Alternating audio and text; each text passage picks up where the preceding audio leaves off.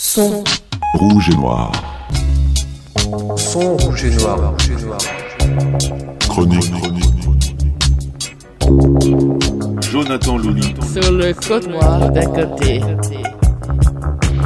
Son rouge et noir. Son rouge Et noir. Sound. Red. Blank.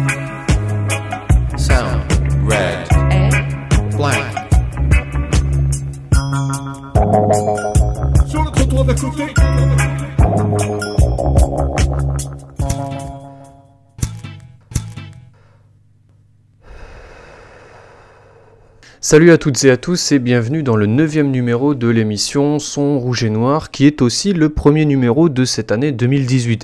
C'est vrai que j'ai un peu traîné avant de le sortir parce que j'ai changé de boulot, j'ai déménagé, euh, ça m'a pris du temps mais je reste toujours dans le social et dans le 93. Au niveau actualité, ça bouge pas mal dans le travail social par chez nous parce que on en a gros.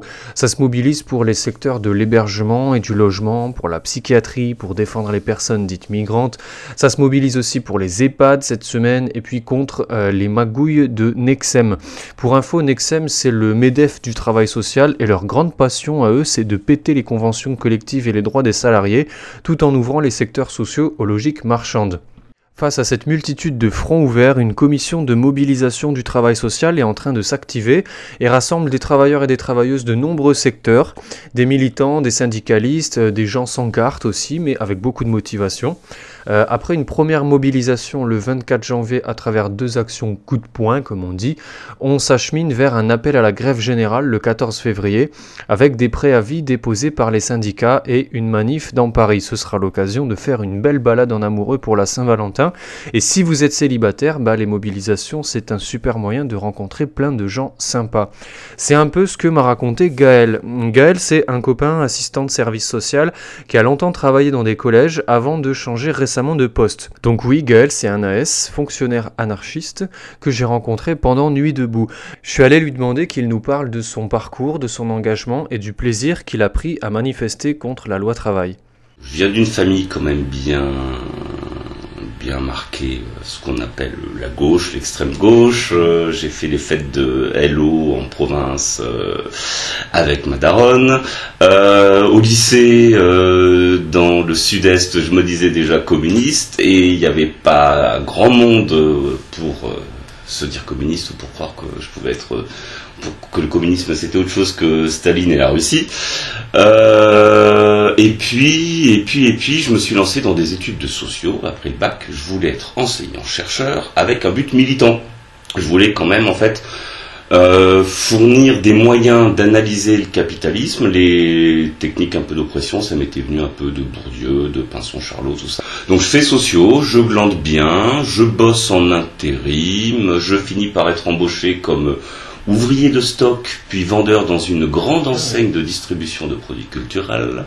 J'étais un bon vendeur, mais évidemment, je me fichais totalement, je n'avais rien à foutre des résultats de la boîte, etc.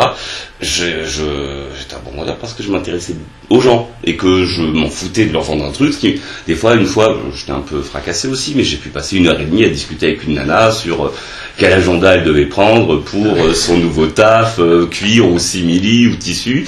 Et euh, voilà, et c'est ça qui m'a fait dire que je voulais faire du travail social parce que c'était le seul moyen de bosser avec des êtres humains, pour des êtres humains et dans un cadre non marchand. Et c'était le seul boulot en fait où je serais pas trop un alien, je pense, enfin un boulot accessible quoi. Et, euh, et où je pourrais un peu trouver des semblables aussi. C'était plutôt bien, on critique beaucoup les formations récentes. Moi je suis rentré en 2008, j'ai eu le DE en 2011. Euh, ça dépend aussi comment on te l'enseigne. Je trouve que là où je suis, c'est pas là où j'étais, c'était pas le lieu le plus militant, mais il y avait quand même des très bons enseignants aussi, et y compris des intervenants extérieurs.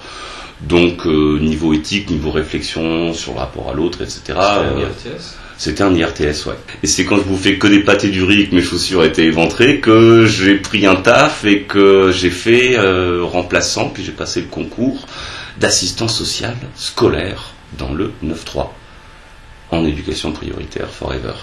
Euh, voilà, j'ai fait ça 6 ans, 7 ans. Et là, je viens de bouger dans une asso, toujours dans le 9-3, mais je travaille sur des questions de logement maintenant. Et donc, les syndicats, il y avait la FSU, le SNUASFP FSU même carrément, le syndicat des AS de l'éducation nationale de la FSU. C'était un syndicat d'AS, c'était le syndicat historique qui était en place depuis 20 ans. Euh, J'ai regardé l'historique de la FSU, je me dis bon, c'est PS, mais allez, euh, ça a l'air de passer. Euh, c'est pas FO ou euh, et encore moins la CFDT. Donc j'étais élu suppléant représentant des personnels.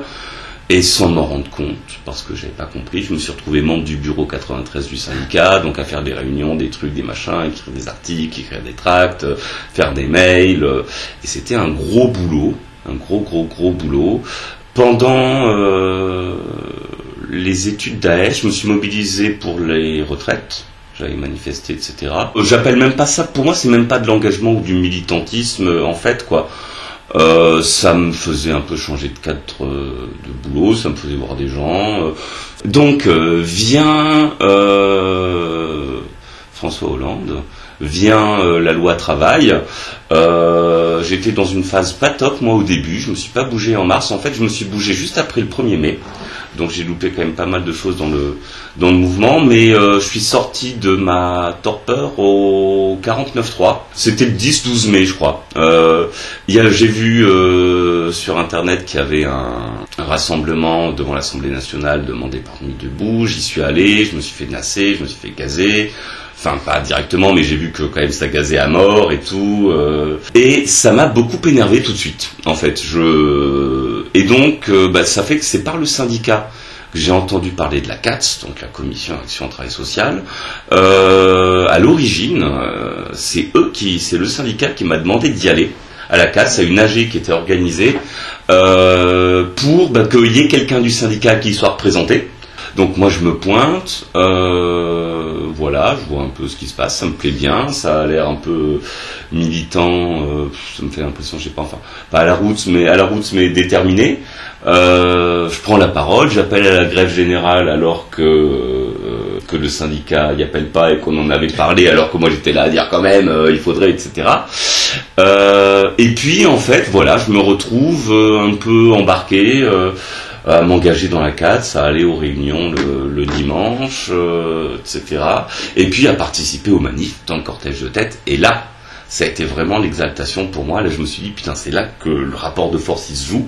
C'est là dans euh, à la fois euh, le fight avec les flics, avec euh, le côté euh, Toto, plus tous les gens du cortège de tête, qu'ils soient syndiqués, pas syndiqués, anards, euh, anards syndiqués ou pas, euh, qui qui vont là-dedans, qui s'éloignent pas, enfin qui qui restent plus ou moins euh, proches quand ça quand il y a des affrontements aussi. Enfin, je me suis dit, j'ai vu le côté hyper hyper combatif qu'il y avait, et là vraiment moi ça m'a donné, euh, ça m'a réveillé à mort, ça m'a donné vraiment beaucoup d'espoir. Enfin, il y avait une perspective euh, révolutionnaire pour moi. C'était le capitalisme dans son ensemble qui était critiqué. Enfin, tout, il y avait tous les éléments, quoi, tout plein de revendications qui sont mises ensemble dans une orientation anticapitaliste. Enfin, ça y est.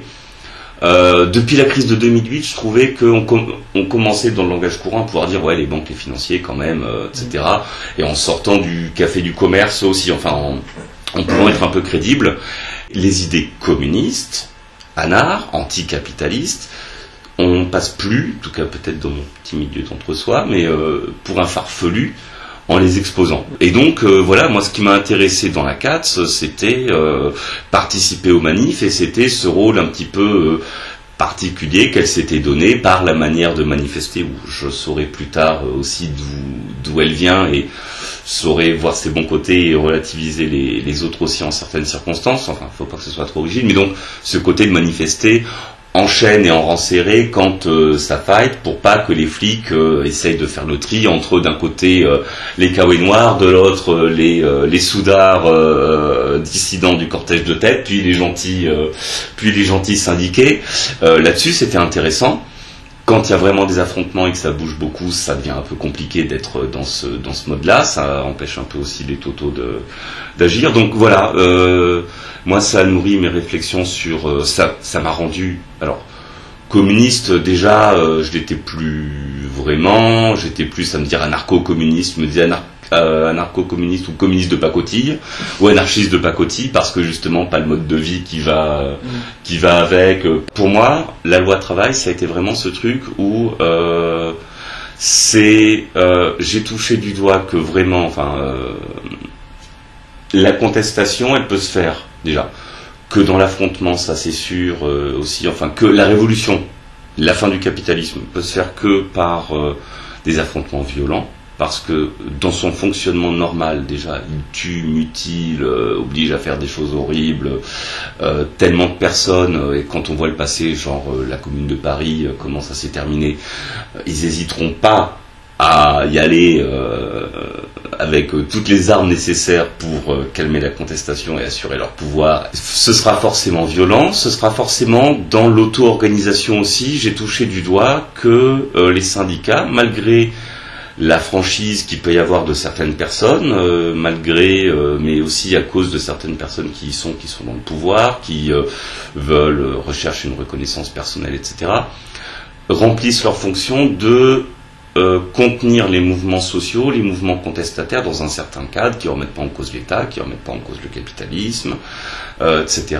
Et le, déjà, ils se sont retrouvés forcés malgré eux via les lycées, via le hashtag on, vaut mieux que ça, via euh, les totaux. euh, je pense que c'est d'abord ces trois choses qui ont réussi à s'agglomérer, plus des vieux syndicalistes qui quand même euh, l'attaque était un peu trop grande. Euh, et les syndicats sont, la CGT la première, euh, enfin en tout cas cette mise en avant, se sont retrouvés obligés de suivre, en donnant toujours des dates espacées, en appelant jamais à la grève générale. Et là, depuis que Macron a été élu, on voit vraiment à quel point ils, ils temporisent, à quel point ils font tout justement pour qu'il n'y ait plus ce rapprochement potentiellement révolutionnaire qu'il y avait eu aussi en 68 euh, de différentes fractions, quoi, des étudiants, des lycéens, euh, des ouvriers, des chômeurs, des anards, etc. Euh, ce qui fait que après ça, eh ben, euh, je me suis pas resyndiqué. J'étais devenu quand même un peu trop anard pour pour les camarades que j'aimais bien euh, du SNUAS, euh, pas de souci, mais euh, de manière générale pour l'orga FSU qui est en train de virer bien jaune.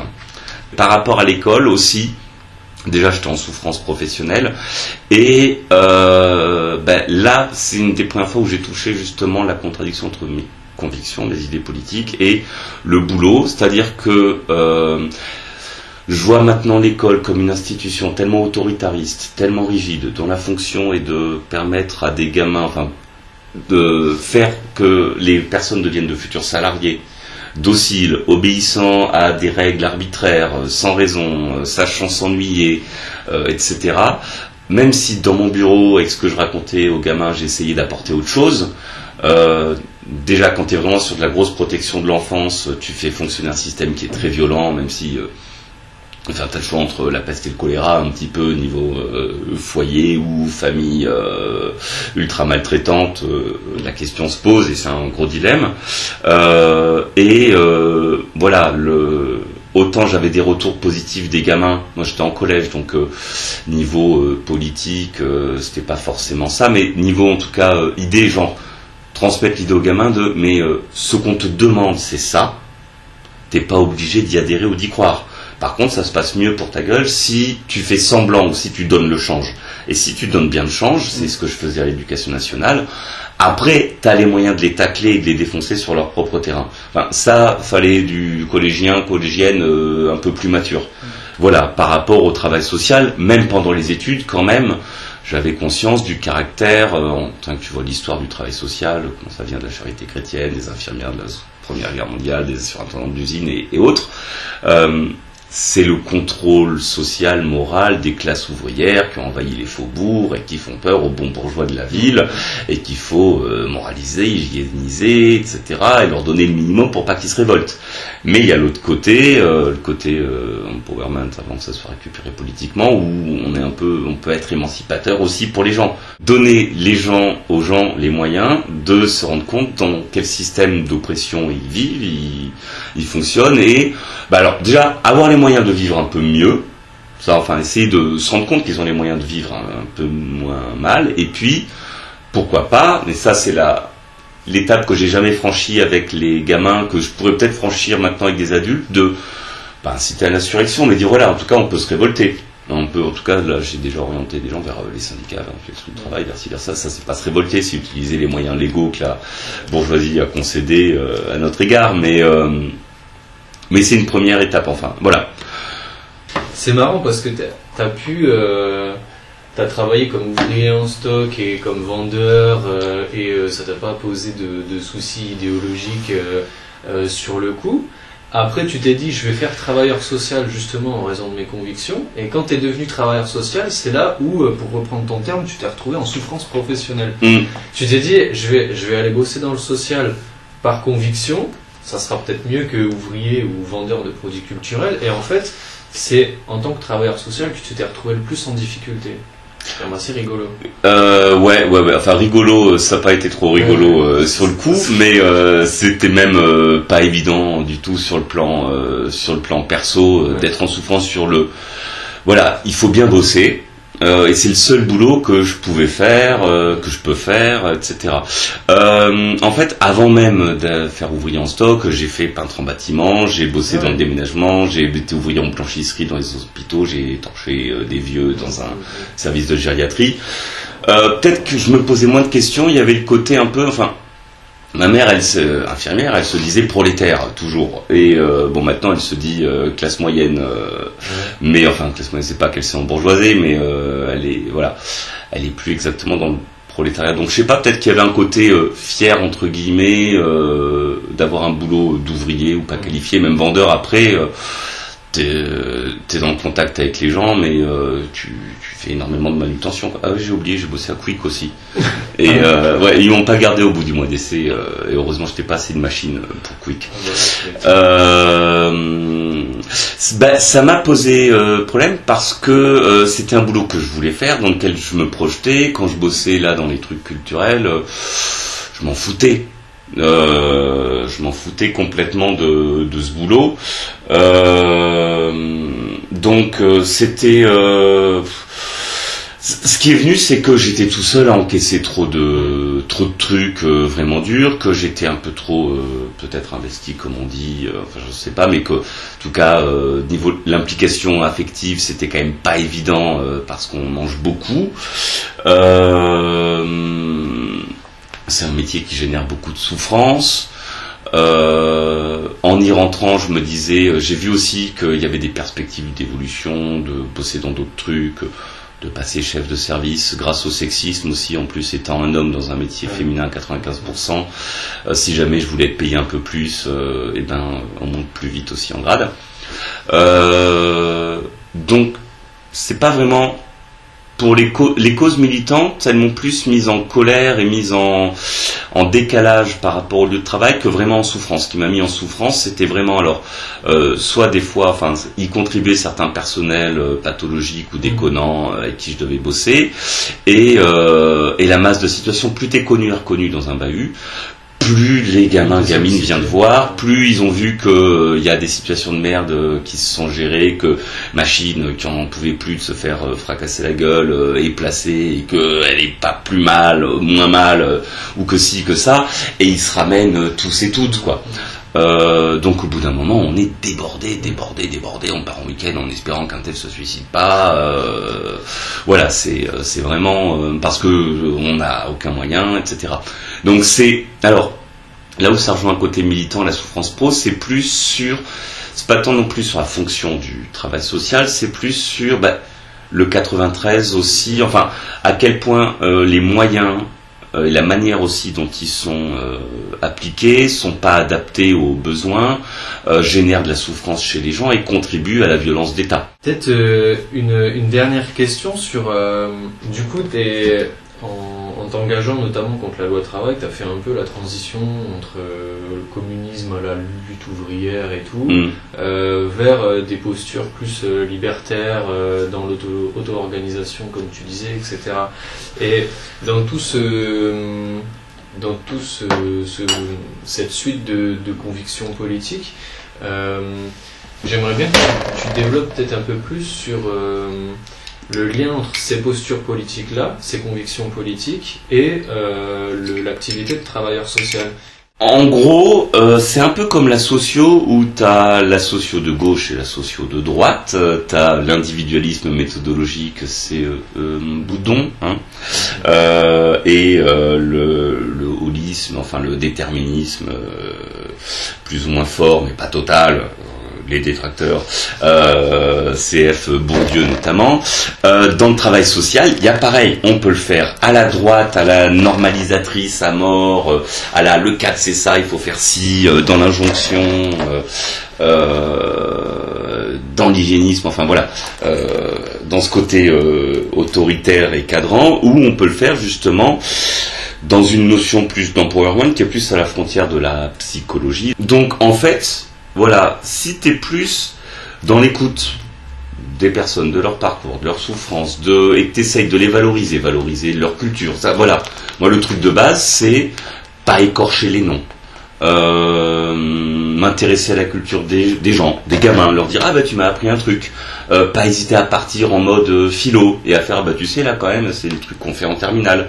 Un exemple des trucs où voilà ça va être un peu, je pense que c'est lié à mes idées ou comment je suis et euh, que d'autres collègues feraient pas. Il y avait un gamin de sixième euh, qui avait l'air space, qui venait me voir, je sais pas pourquoi.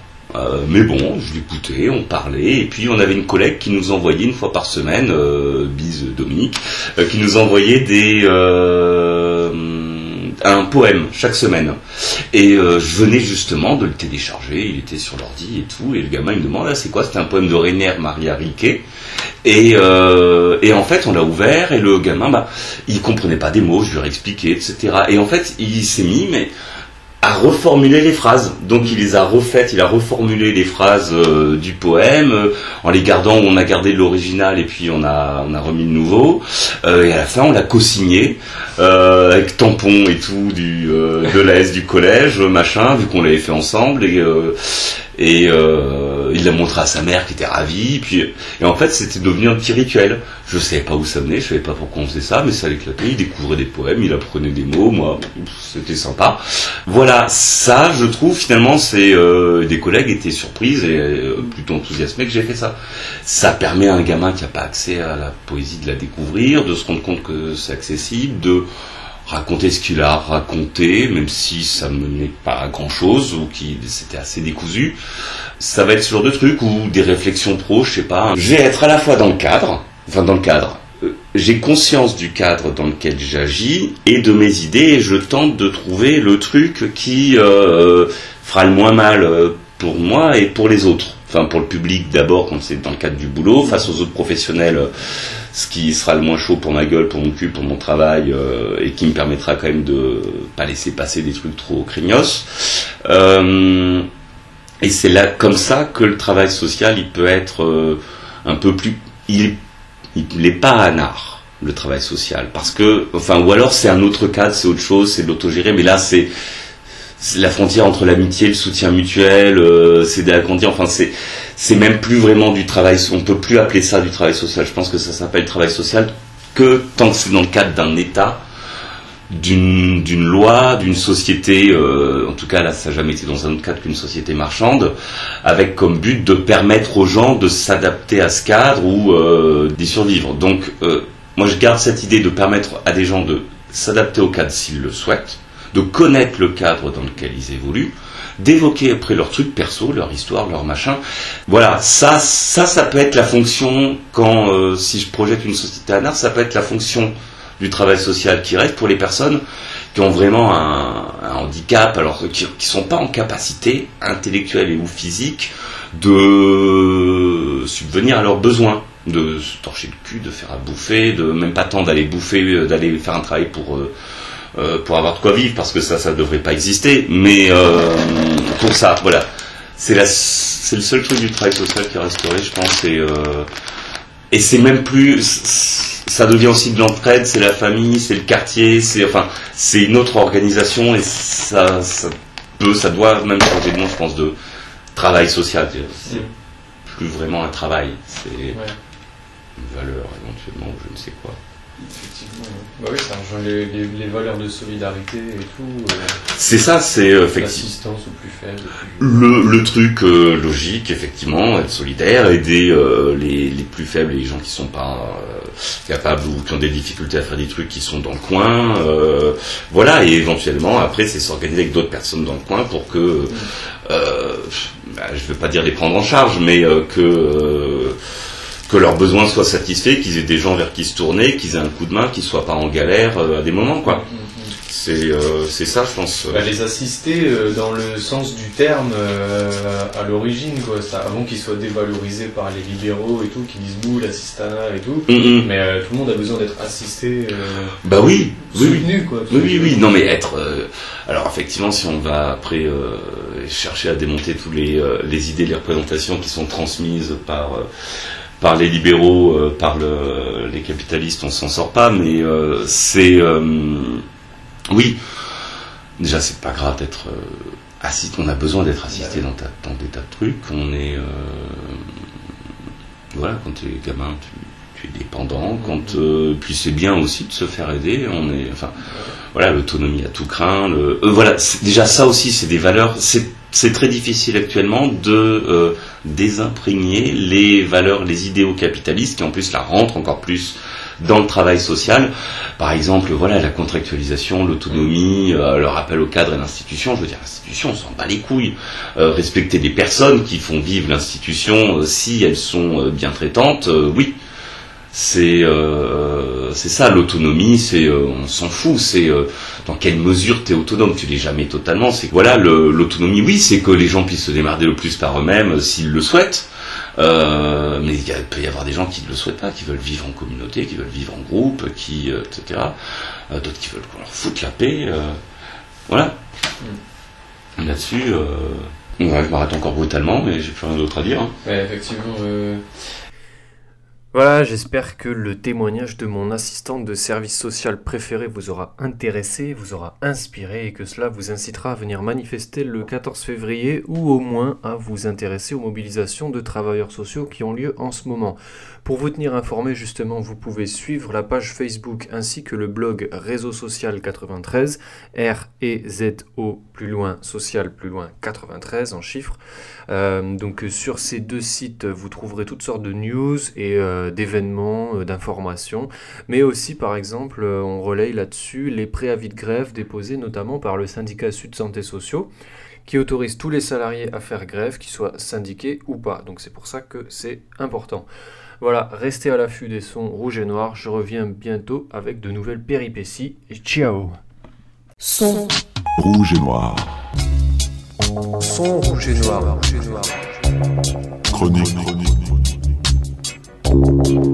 Jonathan Louni. Sur le code noir d'un côté. son, rouge et noir. Son, rouge et noir. Sound. Red. Anne. Black.